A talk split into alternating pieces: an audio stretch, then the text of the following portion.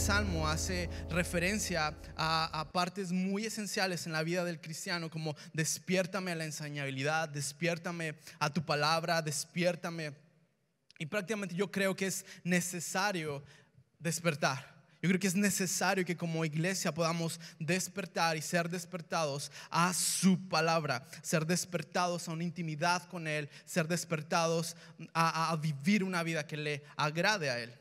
Así que acompáñame, Salmo capítulo 119, verso 129. Y está en pantalla. Leemos en el nombre de Jesús, leamos los versos y oramos.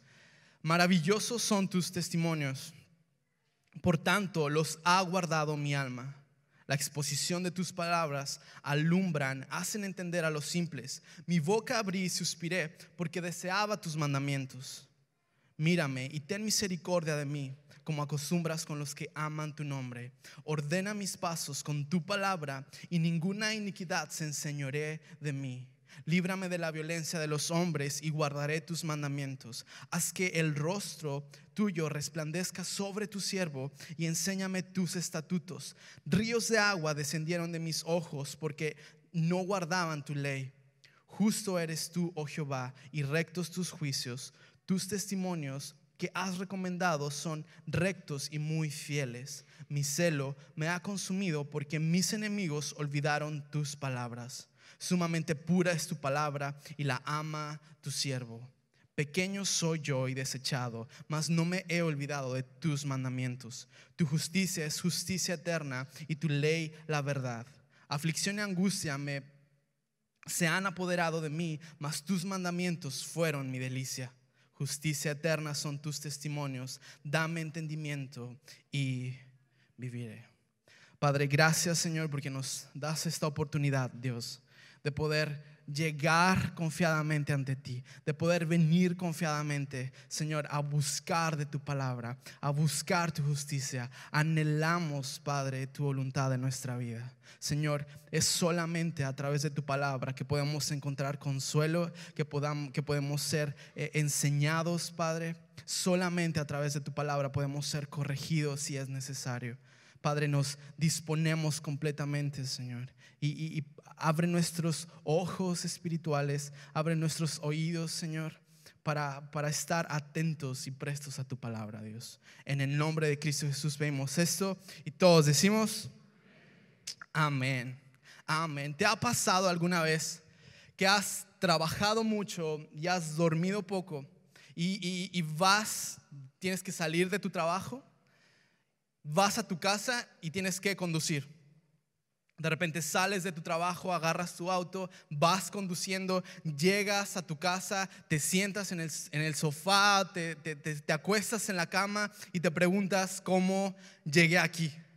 No, no pasé por la calle que siempre paso, no recuerdo el trayecto desde el trabajo a mi casa, no sé cómo llegué, pero aquí estoy. ¿Te ha pasado? A mí me pasó hace mucho tiempo, pero me sucedió, llegué a casa y dije, no recuerdo que venía manejando. Es como estoy completo. Estaba completo, gracias a Dios, pero no recordaba el trayecto. Y eso sucede muchas veces con la vida del cristiano. Intentamos vivir nuestra vida cristiana separados de la fuente de la vida cristiana, que es Cristo. Y llega un momento en nuestra vida donde nuestra vida ya, ya no está como bien todo pinta mal, todo está mal, llegas a ese momento y te preguntas, ¿cómo llegué aquí? Simplemente lo digo por la, necesidad que tenemos como cristianos, la necesidad que tenemos como iglesia de ser despertados. Me encanta el nombre de la serie, despiértame.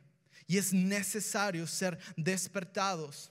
Y esta tarde, si tuviera que ponerle algún título a, este mensaje, sería, despiértanos a tu palabra. El salmista, si bien eh, eh, de repente eh, en todo el capítulo comienza a hacer este viaje tan poético, pero tan real. Un viaje tan poético, pero tan del corazón. Y ves como de repente de tres cosas malas dice una buena. Él em, empieza diciendo, odio los hipócritas, odio la mentira, odio el camino incorrecto. dice, pero amo tu palabra. Y por cada tres cosas malas dice una buena. Y en este caso no. En este caso él comienza a decir, Padre, maravillosos son tus testimonios. Por tanto, los ha guardado mi alma. Y eso de tus testimonios hace referencia directa a la palabra. Por eso es la necesidad de ser despertados a la palabra. Quiero que tengamos esto bien en mente. Su palabra, su palabra. En el verso 130 ah, dice, la exposición de tus palabras alumbra, hace entender a los simples. La nueva traducción viviente dice, la enseñanza de tu palabra da luz. De modo que hasta los simples pueden entender. Y me encanta como dice, la enseñanza de tu palabra da luz. Da luz. Y no es la primera vez que durante todo este capítulo, o no es la primera vez que durante todos Salmos, hace referencia el salmista a que su palabra es la luz. No es la primera vez que en toda la Biblia vemos de que los autores se refieren a la palabra como que es luz. En Salmo 119, versos antes de llegar aquí, dice, lámpara es a mis pies tu palabra y lumbrera a mi camino. Salmo 18, verso 28 dice, tú enciendes mi lámpara, oh Señor, mi Dios, que alumbra mis tinieblas. Y en segunda de Pedro capítulo 1 verso 19 dice, así tenemos la palabra profética más segura, a la cual hacéis bien en prestar atención, como una lámpara que brilla en un lugar oscuro hasta que el día despunta y el lucero de la mañana aparezca en vuestros corazones. Y en Efesios 5 capítulo 13 dice, pero todas las cosas se hacen visibles cuando son expuestas a la luz, pues todo lo que se hace visible es luz. Su palabra es luz. Su palabra es lámpara que alumbra nuestra vida. ¿Cuántos saben que es una lámpara de luz negra? Hay una lámpara de luz negra que eh, eh, probablemente si ves series de televisión donde hay crímenes, ¿no? y, por ejemplo, estudian la escena de un crimen o, en algún, son utilizadas también en los hoteles cuando necesitan como limpiar los hoteles y ver las bacterias y todo eso. Esta lámpara de luz negra, lo que no es visible al ojo humano, apagan todas las luces, todas las luces las apagan, prenden esta lámpara y lo que no es visible al ojo humano, comienza a verse, comienza a reflejarse, es expuesto la es expuesta la suciedad.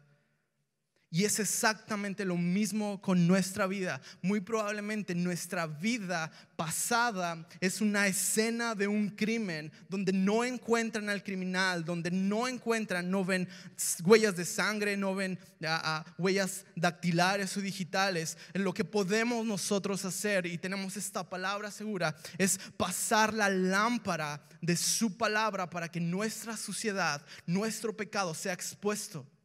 Y aquí está hablando Dice, todas las cosas se hacen visibles cuando son expuestas por la luz. Todas las cosas se hacen visibles cuando son expuestas por la luz.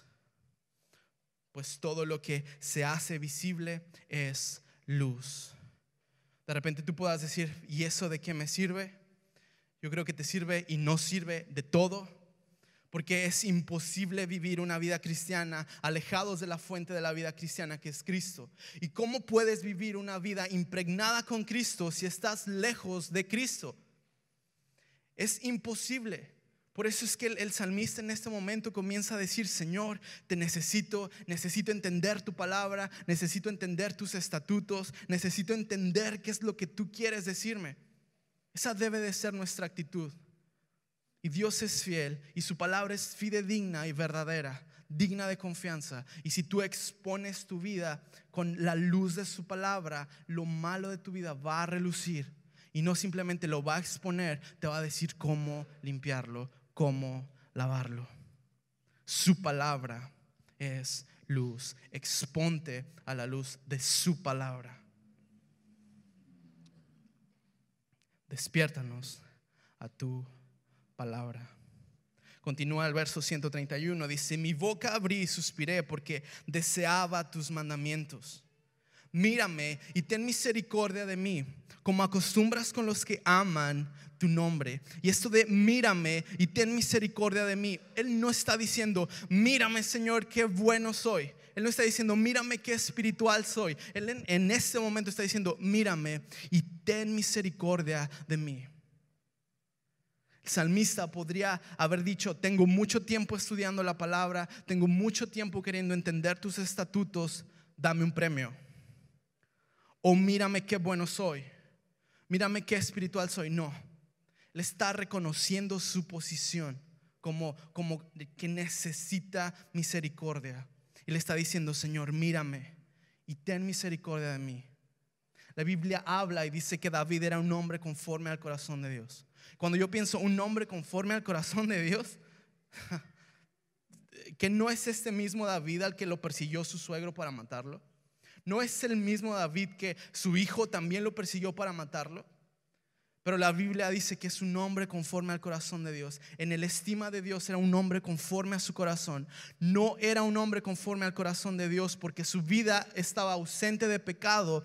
Era un hombre conforme al corazón de Dios porque era capaz de llegar ante Dios y reconocer su posición de pecador. No encubría su pecado. No era hipócrita. Llegaba y se presentaba tal cual él, tal cual es. Si es el David que pecó, si es el salmista que pecó y que cayó, pero también es el salmista que le dijo a Dios durante, en, medio de una canción, le dijo, sondea mis pensamientos y escudriña mi corazón y vea lo profundo. Ese es un hombre conforme al corazón de Dios, un corazón que reconoce su posición de pecado y puede acercarse confiadamente a pedir misericordia. Él no está pidiendo un título, Él no está pidiendo una medalla, Él no está pidiendo un trofeo, Él está pidiendo misericordia. Mírame y ten misericordia de mí.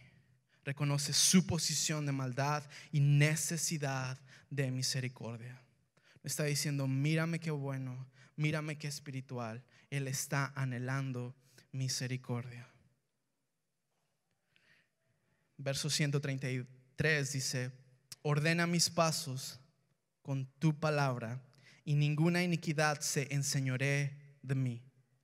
La nueva traducción viviente dice, guía mis pasos conforme a tu palabra para que no me domine el mal. Y si tú puedes ver este verso, el verso 133, ah, ah, dice, ordena mis pasos con tu palabra y ninguna iniquidad se enseñoree de mí podría tomarse de dos maneras, porque dice, ordena mis pasos con tu palabra, y esa puede ser separada, ese verso puede ser separado, porque ordena mis pasos con tu palabra puede ser una petición, y ninguna iniquidad se enseñoría de mí, viene como consecuencia. A toda acción corresponde una, una reacción, una de las leyes de la física más famosa, ¿no? Y en este caso es más o menos lo mismo. Ah, cuando tú anhelas que Dios sea dirigiendo tu vida, que Dios sea instruyéndote en, su palabra, metiéndote al camino de Él, de su voluntad, cuando tú anhelas que Él direccione nuestros pasos, esa es una acción. Y si tú has dicho, ah, estoy batallando con mucho pecado, tengo muchos años batallando con lo mismo, es porque muy probablemente tu petición no ha sido, hey, ordena mis pasos, Señor. Has intentado vivir o conducir el auto de tu, de, tu relación con Dios medio cansado y casi dormido. Y es necesario detenerte y pedirle a Dios que nos ordene los pasos conforme a su palabra. Conforme a su palabra. Dice, y ninguna iniquidad se enseñoría de mí. Eso viene como consecuencia. Cuando yo empiezo a leer su palabra, y veo que dice, he aquí el Cordero de Dios que quita el pecado del mundo. Cuando yo empiezo a leer su palabra y dice que el pecado no se enseñoreará sobre nosotros, eso es esperanza. Y, hace en nosotros, crea un anhelo de que Dios ordene nuestros pasos para caminar en Él y como consecuencia la iniquidad no toma lugar en nuestra vida, la iniquidad no se enseñorea sobre nosotros, no controla nuestra vida, pero eso solo viene a consecuencia. Esa reacción solo viene a consecuencia de la acción, de pedirle a Dios en oración que ordene nuestros pasos con su palabra. Con su palabra. ¿Te fijas la importancia de su palabra? Su palabra. Y si bien en este momento el salmista solo tenía los primeros cinco libros o el Pentateuco, Génesis, Éxodo, Levítico, Números y Deuteronomio, el día de hoy tenemos un manual de principio a fin terminado. Y es por medio de su palabra que Él nos redirecciona de nuevo a Él. La palabra iniquidad del verso 133 dice, ordena mis pasos con tu palabra y ninguna iniquidad se enseñoría de mí. Esta palabra de iniquidad en, el griego, en el idioma original, dice que es maldad, impiedad o culpa. Y su gravedad está por encima del el pecado. En Ezequiel capítulo 28, verso 16, esto haciendo referencia a el ángel caído, dice, ah, fuiste lleno de iniquidad y pecaste. La iniquidad produce pecado, pero su palabra expone el pecado y lo limpia. La iniquidad produce pecado. La iniquidad, eh, eh, lo que viene como, como reacción es pecado y la paga del pecado es muerte.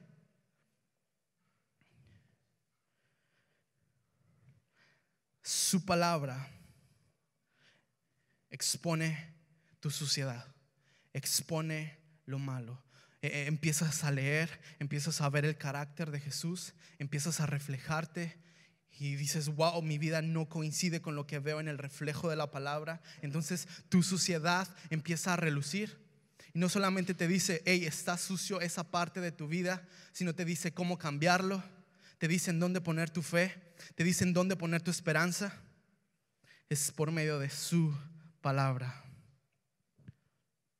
verso 133 dice, ordena mis pasos con tu palabra.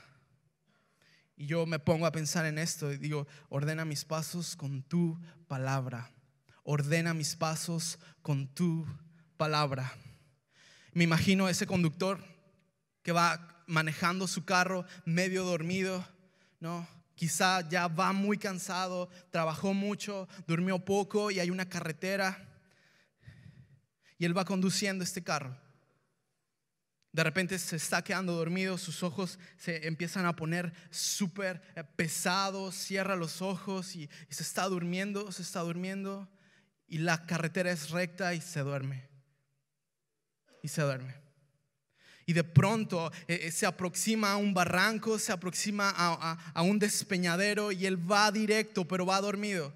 Y, él va conduciendo pero dormido, va dormido, está a punto de caer. La palabra de Dios es ese segundo que lo despierta. La palabra de Dios puede ser ese segundo donde ese conductor se despierta, da el volantazo y se redirecciona de nuevo en ese camino. Por eso le está diciendo el salmista, ordena mis pasos con tu palabra. La palabra, una sola palabra de Dios, una sola, puede ser ese segundo que te cambia la vida.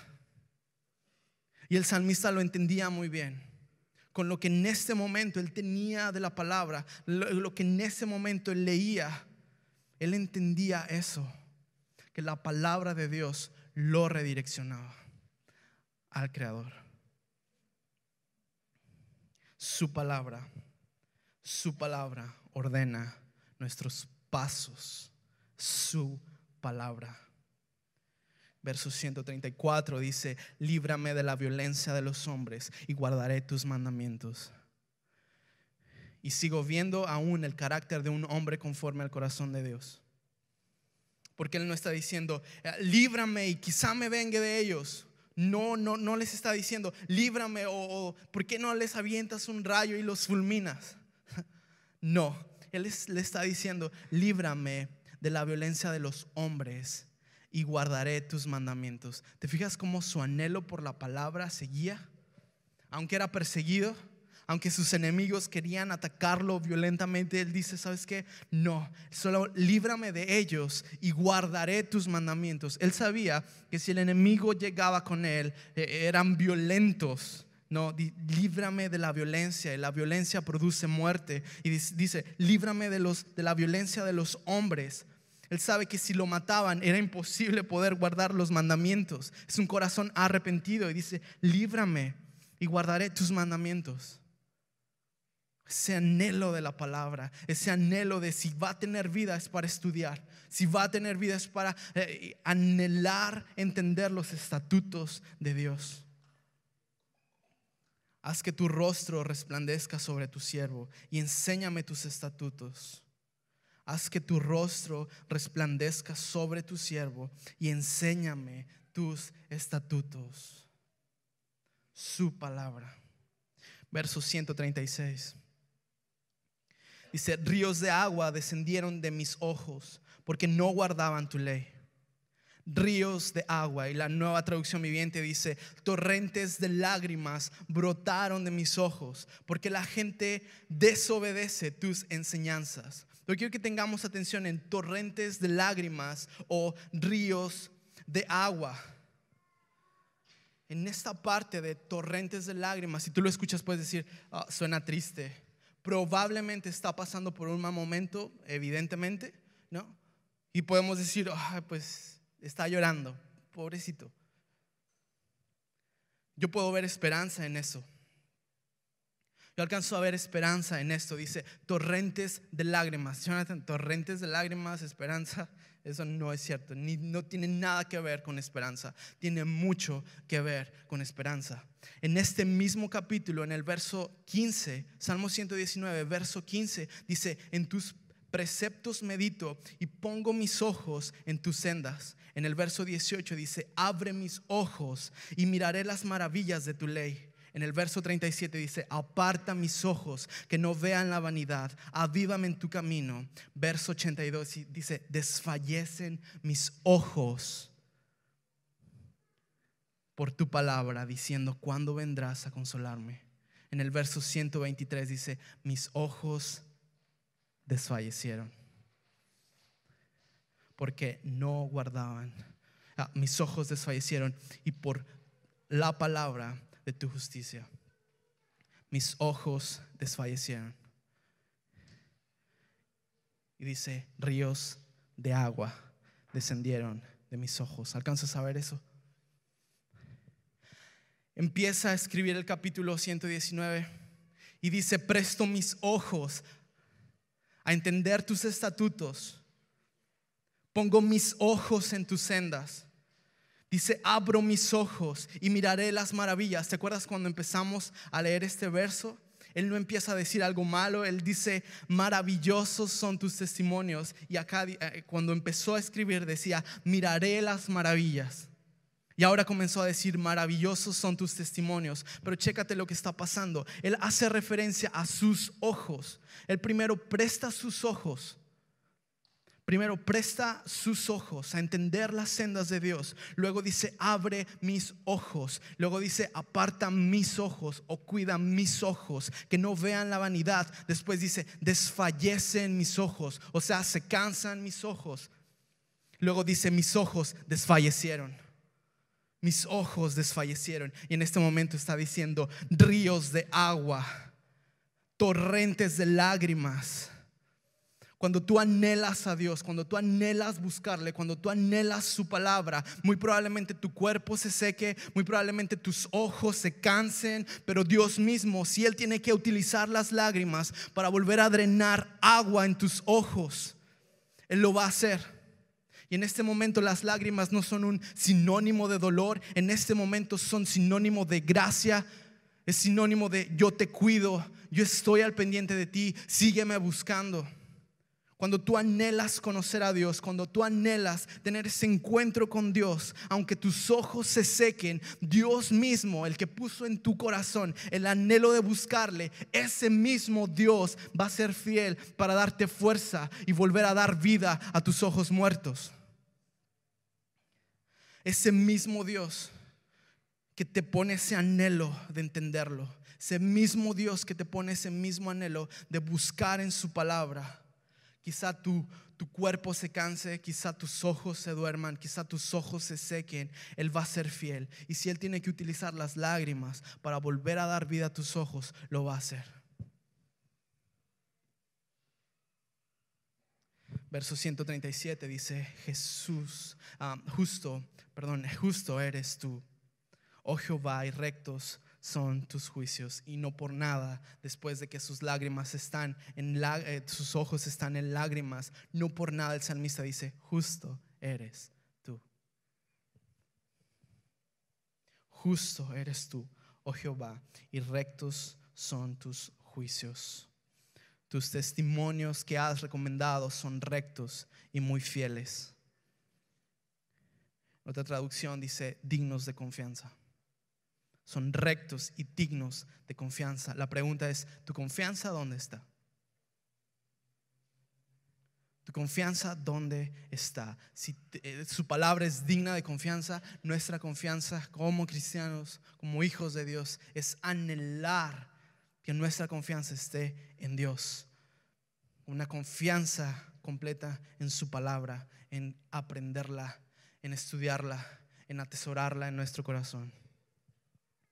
Tus testimonios que has recomendado son rectos y muy fieles. Mi celo me ha consumido porque mis enemigos se olvidaron de tus palabras. Mi celo, y esto de mi celo habla de una actitud. Mi celo me ha consumido. Es el mismo David que pecó. Es el mismo David que, que quizás su vida no estuvo ausente de pecado. Es el mismo David, pero en ese momento está diciendo mi celo. Y esto de mi celo me habla de un arrepentimiento genuino, de un arrepentimiento real, de un arrepentimiento que fue capaz de decirle a Dios, Señor, sondea mis pensamientos y escudriña mi corazón y ve lo que hay adentro de mí. Él está diciendo mi celo. O sea, habla de una actitud la pregunta es, ¿tu actitud hacia el pecado, la actitud que tenemos hacia el pecado, sigue siendo la misma? Si tú ves como el pecado que está ahí y de repente dices, ok, hasta aquí está bien, no pasa nada. Y no ves al pecado, sigues como jugando con el pecado, coqueteando con el pecado, pero no lo ves y dices, ¿sabes qué? Tu pecado me alejas de Dios, me alejas de una relación perfecta con Dios. Y en este momento él dice mi celo y habla de una actitud, o sea, hacia el pecado. El pecado sabía que lo alejaba, o sea, su actitud hacia el pecado había cambiado. Y si tú estás viviendo tu vida, pero tu actitud hacia el pecado no ha cambiado, muy probablemente no has experimentado un arrepentimiento genuino. Jonathan, eso está fuerte. Está fuerte, pero es real es necesario que nosotros despertemos a su palabra y entendamos esto. ¿Por qué? Porque hay una línea muy delgada, casi invisible, entre remordimiento y arrepentimiento. Un remordimiento quizá te haga cambiar tu actitud hacia el pecado un mes, una semana, si muy bien te va un año, pero después te vas a dar cuenta que caíste en lo mismo y eso es porque tu actitud hacia el pecado no cambió y si tu actitud hacia el pecado no cambia, no ha habido un arrepentimiento. Porque un remordimiento va a producir un cambio momentáneo, pero un arrepentimiento genuino genera un cambio eterno. Y no vuelves a ver al pecado de la misma manera, porque tú ves al pecado y dices, me alejas de Dios, me alejas de mi comunión con Dios. Y Él está diciendo, mi celo. Está hablando que su actitud hacia el pecado había cambiado. Su actitud hacia el pecado ya no era como veo al pecado y quizá puedo jugar con él. No, está diciendo, tengo celo porque no obedecen tu palabra, porque no la guardan tu palabra y porque no la toman en cuenta en su vida. Está diciendo mi celo. Eso es importante como cristianos saberlo, porque muy probablemente podamos arrepentirnos como Judas o podamos arrepentirnos como Pedro. No quiero entrar al 100% en, en, si, Dios perdonó a Judas, y si, lo sabremos el día que estemos en el cielo, el, día que seamos llamados. Pero, pero en este momento no, no, no quiero entrar en, en si Dios lo perdonó. No, yo creo que sí. Yo creo que sí. Pero eh, podemos vivir una vida arrepintiéndonos como Judas o haber tenido un arrepentimiento como Pedro. Déjate explico.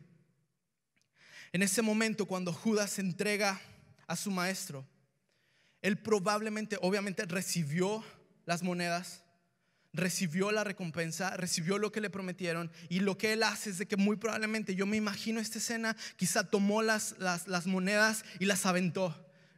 Quizá compró una cuerda, se ató con el cuello y se dejó caer y se suicidó. Eso no es un acto de arrepentimiento. Porque Judas pudo haber dicho, ¿sabes qué? Sí le negué, sí le fallé, sí entregué al maestro, pero creo que él es rey y creo que él ascenderá a su trono. Y no hace esto. Solamente hay un cargo, un cargo de conciencia, solo hay un arrepentimiento y va y se suicida y termina con su vida. Ese no es un arrepentimiento, ese es un remordimiento y podemos vivir en constantes arrepentimientos y nunca llegar a experimentar un arrepentimiento genuino. Y si tu actitud hacia el pecado no ha cambiado, es porque muy probablemente no ha habido un arrepentimiento genuino. Podemos también arrepentirnos como Pedro. Le dijo a su Señor, Padre, si los demás te niegan, si los demás te traicionan, yo voy a estar ahí. Si los demás te dejan, yo voy a estar ahí. Y él le dice, ¿sabes qué? Ah, Pedro, antes de que el gallo entone su canto, ya me habrás negado. Y sucedió. Y de repente estaba ahí, entregan al maestro él apela a Roma, lo llevan y comienza a pasar todo esto que, conocemos. Y yo me imagino a Pedro eh, eh, escuchando el murmullo de la gente diciendo, Él habla como Él, eh, Él habla como ellos, Él se viste como los discípulos de Jesús, Él habla como los discípulos de Jesús, Él es un discípulo de Jesús. Y de repente Él dice, no. Y comienza a cambiar su manera de hablar y comienza a cambiar su actitud hacia el pecado. Y cada vez que el gallo cantaba, yo me lo imagino allá en un rincón sentado, diciendo, le negué, le fallé, le negué, le negué. Cada que el gallo cantaba, de repente Dios ve su corazón. Llega el maestro y le dice, hijo, te amo, ve y apacienta mis ovejas. Yo me imagino a Pedro cada vez que un gallo cantaba era diferente. Yo me imagino a Pedro escuchando el gallo cantar y ahora eh, cuando el gallo cantaba no le recordaba lo malo que había sido. Ahora cuando el gallo canta dice, qué bueno ha sido Dios conmigo. Y es lo mismo cuando pasa, cuando hay un arrepentimiento genuino. Un remordimiento te va a llevar a pensar en ti, en lo malo que eres, pero un arrepentimiento genuino te va a llevar a pensar en lo bueno que es Él. Esto es lo que sucede y es súper importante que seamos despertados a su palabra y que tengamos un arrepentimiento genuino. Porque al fin de cuentas, un arrepentimiento genuino viene a consecuencia del estudio de su palabra del anhelo por entender su voluntad en nuestra vida.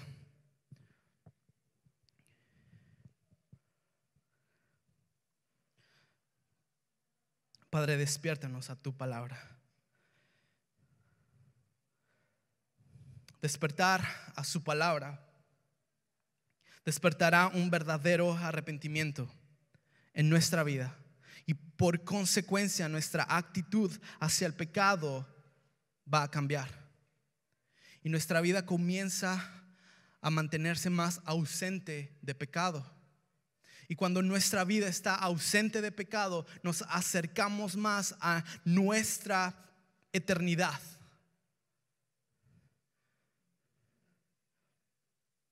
Un despertar a su palabra.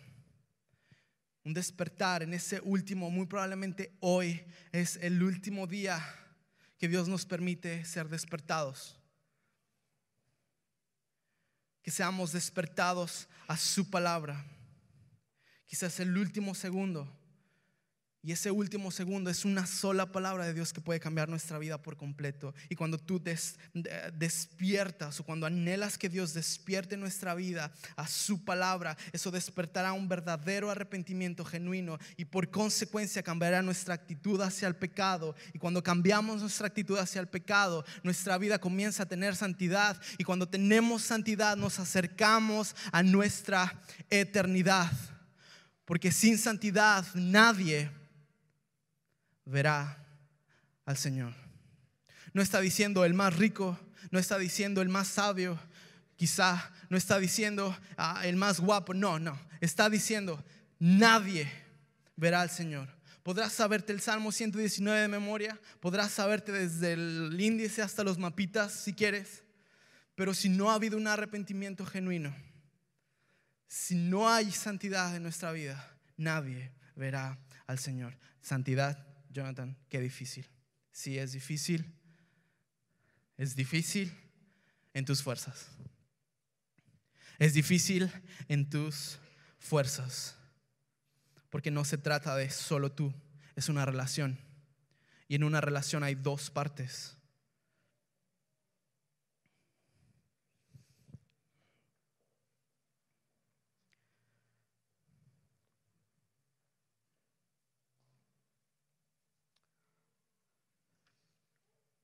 Salmo 133, quiero regresar un poco. Hay una consecuencia de anhelar a Dios. El, eh, eh, eh, el, pecado también genera una consecuencia. Salmo 133 dice, ordena mis pasos con tu palabra. No está diciendo, ordena mis pasos con psicología. No está diciendo, ordena mis pasos con lo que yo creo no está diciendo ordena mis pasos con un libro de pensamientos. No está diciendo ordena mis pasos con cualquier método humano. Le está diciendo ordena mis pasos con tu palabra. Con el único método divino. Su palabra. Y como consecuencia a la acción de buscar su palabra genera santidad en nuestra vida. Y eso es esperanza, porque sin santidad nadie verá a Dios. Si tú buscas en internet eso de acción y reacción y que a toda acción corresponde una reacción, vas a encontrar cosas muy chistosas, como eh, una persona, un, un cazador, ¿no? Tomó a un oso bebé y le disparó y de repente eh, tú ves, por ejemplo, una imagen donde está él con el pequeño oso bebé y se tomó un selfie con el oso que acaba de cazar, un osito bebé. Y en ese mismo selfie, en el, en el fondo de esta foto, viene el papá oso, ¿no? O la mamá, no sé, pero es un oso increíble y, la acción fue matar al pequeño oso bebé, pero la consecuencia no quiero imaginarla, porque el oso no se ve feliz. Y esa misma consecuencia puede generar en nuestra vida si nosotros vivimos intentando vivir nuestra vida cristiana separados de la fuente de la vida cristiana, que es Cristo. La consecuencia va a ser a pecado en nuestra vida. Y la paga del pecado es muerte. Pero si tú anhelas celosamente entender su palabra, las cosas cambian. La santidad viene a consecuencia de un estudio, de una entrega, de una búsqueda apasionada por entender su voluntad a través de su palabra. No está solo. Es difícil, pero no está solo, porque es una relación y en una relación hay dos partes. Juan capítulo 15, verso 5 dice, yo soy la vid verdadera, vosotros los pámpanos. El que permanece en mí y yo en él, este lleva mucho fruto, porque separados de mí nada podéis hacer. Dice, el que permanece en mí y yo en él. Son dos partes. Son dos partes y, la religión y el mundo siempre piensan que eh, eh, es, es, este concepto. Eh, la religión es el humano intentando alcanzar a Dios con sus obras, pero nuestras obras son como trapos inmundos ¿no? Y, la religión es esto, el humano intentando alcanzar a Dios por medio de las obras y en una relación es Dios mismo intentando alcanzar a la humanidad, intentando tener una conversación. No es el humano queriendo alcanzar a Dios, es Dios mismo anhelando una conversación. Y sabes, Dios ha iniciado esta conversación con la humanidad, Dios ha iniciado esta interacción divina y humana y la primer palabra que Dios mismo ha emitido en este diálogo entre nosotros es Jesús. Es Jesucristo. La primer palabra que Dios mismo ha decidido eh, emitir para entablar esta conversación con nosotros es Jesucristo. Y si tú ves en su palabra, desde la primera letra hasta la última, cada letra está impregnada con el carácter de Jesús. Cada letra está impregnada con el carácter de Jesucristo. Es por eso que cuando tú pasas esta lámpara por tu vida, comienza a reflejar lo malo de ti. ¿Por qué? Porque tu imagen en el espejo no concuerda. Pero hay esperanza. Y no solamente expone tu pecado, sino te dice cómo limpiarlo. Y por medio del Espíritu lo va limpiando. Por medio de su palabra lo va limpiando, no está solo. Él dice, el que permanece en mí y yo en él, este lleva mucho fruto. Y antes podemos ver como dice que es como el árbol que es plantado junto a corrientes de agua. Y su hoja no cae. Hay esperanza en su palabra. La acción es buscar el rostro de Jesús a través de su palabra. Él nos despierta y la reacción de un despertar a su palabra es ser la iglesia que Dios anhela que seamos. Porque sin santidad nadie verá al Señor. Dice, tus promesas fueron sometidas a una prueba rigurosa. Por eso las amo tanto, es el salmista. Verso 140 dice, sumamente pura es tu palabra y la ama tu siervo. Sumamente pura es tu palabra y la ama tu siervo. La nueva traducción viviente dice, tus promesas fueron sometidas a una prueba rigurosa. Por eso las amo tanto. Y en eso dice sumamente pura, y en esto de puro está hablando del oro. Y, en la otra versión dice, fueron sometidas a una prueba rigurosa. No está hablando de el oro como mineral en bruto. No, está hablando como un producto terminado. Está hablando que ha sido pulido, ha sido refinado y ha sido escrito desde principio a fin. Su palabra no le hace falta ni una coma, no le sobra ningún punto. Su palabra ha sido sometida a una prueba rigurosa, está terminada. Y hay esperanza porque el final de este libro, maravilloso manual, dice que tenemos victoria. Y también refleja la iglesia que, eh, que anhela Dios tener en ese encuentro con el novio en esas bodas tan esperadas del Cordero. Sumamente pura es tu palabra. Su palabra.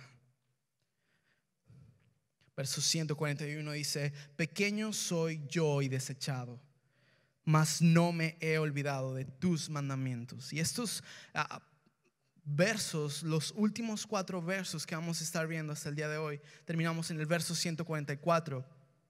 Estos últimos cuatro versos siguen reflejando el carácter de un corazón conforme al corazón de Dios y una búsqueda incesante por su palabra.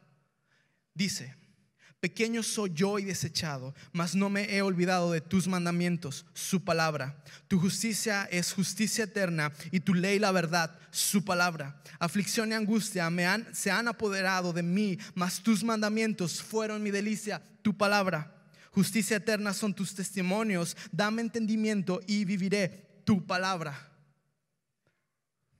Nuestra oración el día de hoy, nuestra oración debería ser, Padre, despiértanos a tu palabra. ¿Por qué? Porque es digna de confianza. Porque por medio de su palabra, nuestra iniquidad, nuestro pecado, nuestra suciedad es expuesta ante la luz de su palabra. Jonathan, yo quiero un cambio, yo quiero cambiar, yo anhelo cambiar lee tu Biblia. No, pero yo quiero un libro que me diga mil consejos para vivir mi vida cristiana. Lee tu Biblia. Y Jonathan, pero es que sigo batallando con lo mismo y lo mismo y lo mismo. Arrepiéntete. Porque tu actitud hacia el pecado es lo mismo, es la misma, por lo cual no hay ningún cambio. Y el, el encontrar deleite en su palabra va a hacer, primero va a exponer nuestra suciedad, luego la va a limpiar. Luego vamos a ver ejemplos súper claros de arrepentimiento genuino, entonces vamos a arrepentirnos genuinamente. Y después de que nos arrepentimos genuinamente, nuestra actitud hacia el pecado, eh, ahora es el Espíritu viviendo dentro de ti. ¿Te ha pasado entrar a un lugar donde todo es oscuro, donde muy probablemente se hacen cosas feas en ese lugar? Llegas a ese lugar y sientes que no correspondes ahí. ¿Te ha pasado entrar a un lugar, a una casa y, dices, oh, no estoy a gusto aquí? Es porque el espíritu que está en ti reclama que no es de ese lugar. Por eso es que su palabra nos llena de su espíritu.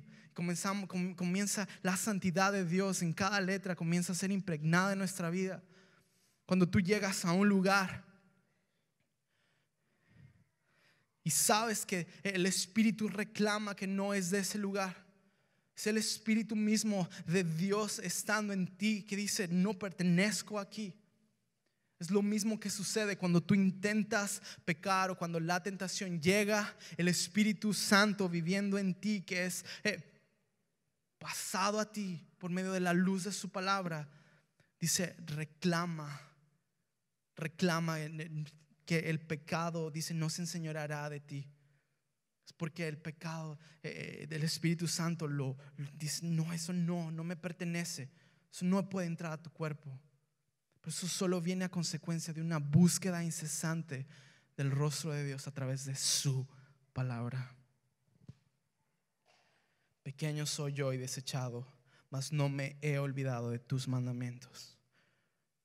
Tu justicia es justicia eterna y tu ley la verdad. Aflicción y angustia se han apoderado de mí. Aflicción y angustia. Quiero regresarme un poco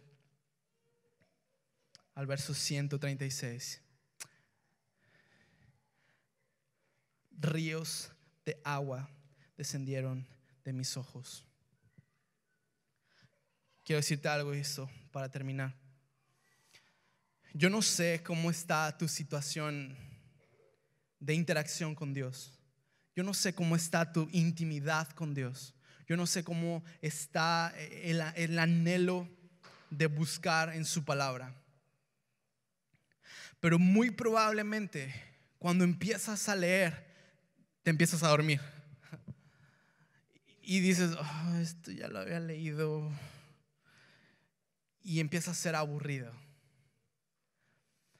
Lo único que te puedo decir es que si estás buscando con un corazón rendido, buscando de una manera genuina como el salmista en estos versos que anhelaba, dice el verso 134, líbrame de la violencia de los hombres. Él decía, sabes que si voy a tener vida es porque quiero conocerte. Después lo veíamos en el apóstol Pablo escribiendo a la iglesia de Éfeso, les decía, ¿sabes qué? Mi vida no vale nada si no la uso para terminar esta tarea que se me ha sido asignada. Ese es el carácter que empieza a ser impregnado a nosotros cuando anhelamos su palabra. Y su palabra es verdad. Probablemente no estás pasando por el mejor momento de tu vida. Probablemente no estás pasando por la mejor situación de tu vida, por la mejor temporada de tu vida y dices, ah, es que sí quiero, pero tengo muchos problemas.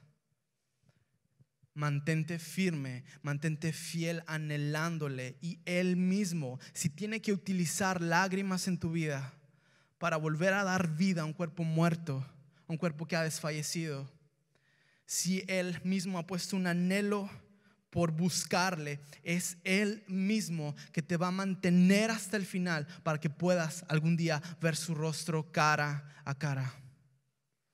Porque le veremos y anhelamos ser expuestos ante la luz de su palabra para alcanzar santidad, sabiendo de que eso es lo que Dios anhela de nosotros para poder verle cara a cara. Y por último,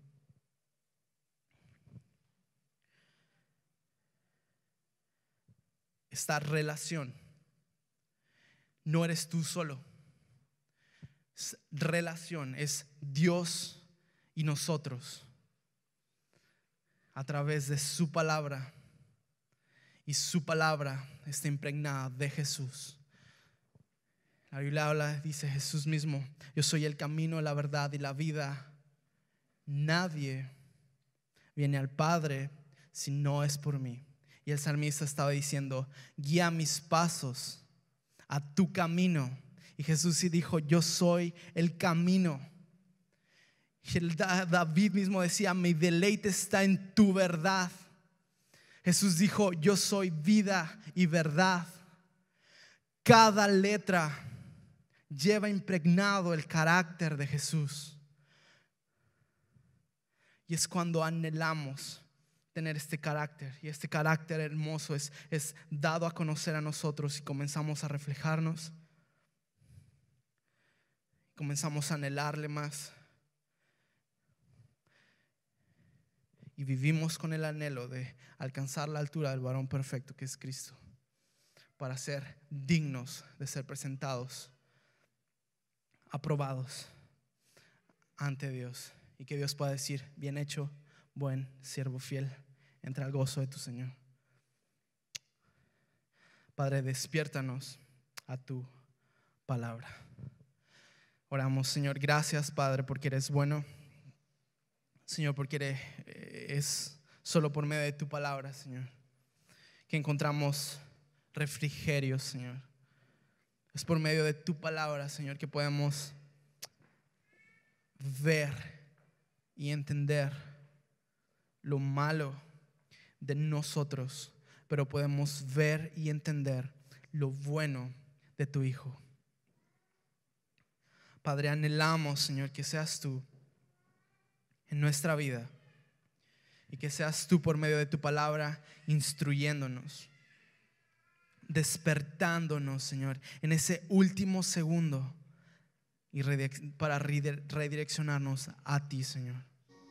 Que sea tu palabra, Señor, enseñándonos, corrigiéndonos, exponiendo nuestra maldad y guiándonos a toda verdad.